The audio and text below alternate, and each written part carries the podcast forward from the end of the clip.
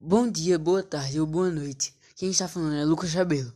Eu e meu amigo Davi faremos uma resenha crítica em forma de podcast sobre o filme O Rei Leão. Enfim, a versão live action do O Rei Leão, clássico da animação da Disney, funcionou muito bem adaptando os personagens a uma live action e conseguiu unir uma animação fotorrealista impressionante com o enorme espírito e coração do filme original. Aviso logo que esse podcast possui spoiler. Se não tiver assistido, vá assistir agora o filme e depois venha ouvir o nosso trabalho.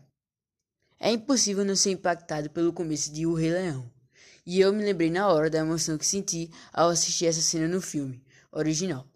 A animação dos animais prestando tributo ao novo herdeiro da Pedra do Rei não é só tecnicamente perfeita, ela é repleta de emoção em cada quadro. Dá para ver o carinho dos animadores com cada um. É preciso lembrar que esse filme não foi feito para os fãs da animação original, mas sim de olho em um novo público, que em sua maioria nunca assistiu ao original dos anos 90, e que, se assim o fizer, terão mais uma boa experiência. Só para deixar claro, acho que qualquer pessoa tem o direito de se opor à ideia da necessidade de refazer filmes, criar reboots e contar novamente histórias que já foram contadas. Não é fácil mexer com algo tão nostálgico quanto O Rei Leão um filme que faz parte da infância de muita gente, e por isso mesmo entende as reações mais exageradas.